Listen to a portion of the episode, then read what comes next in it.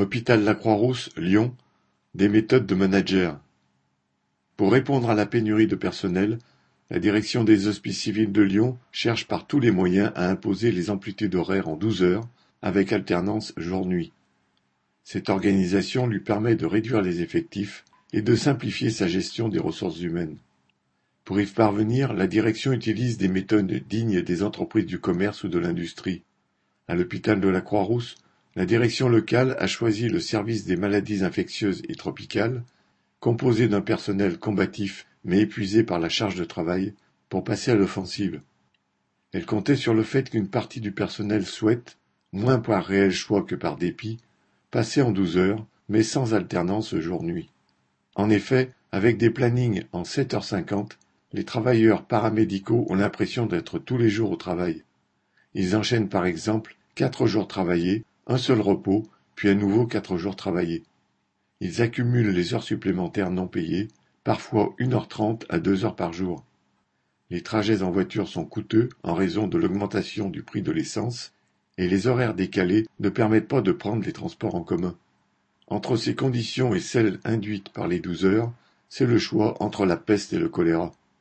Pour faire passer un service en douze heures, la direction doit légalement obtenir 80% de vote de l'Assemblée du personnel.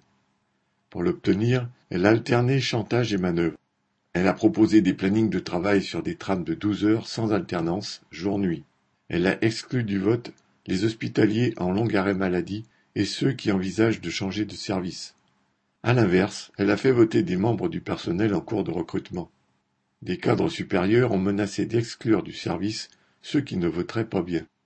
Malgré toutes les manœuvres, suite à une campagne des plus lucides dans le service, les 80% n'ont pas été obtenus. C'était une victoire morale, même si le retour de flamme ne s'est pas fait attendre. La semaine suivante, la direction a annoncé qu'elle ouvrirait fin septembre deux services, un en douze heures et l'autre en sept heures cinquante, chacun devant se positionner avant le 31 juillet.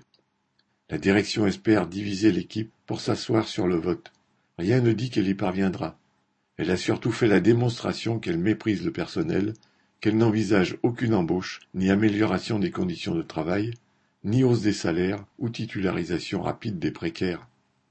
Elle rend moins crédible que jamais ses plaintes sur la difficulté à recruter.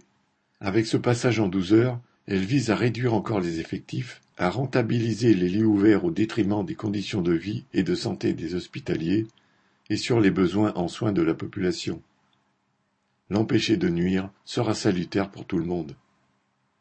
Correspondant Hello.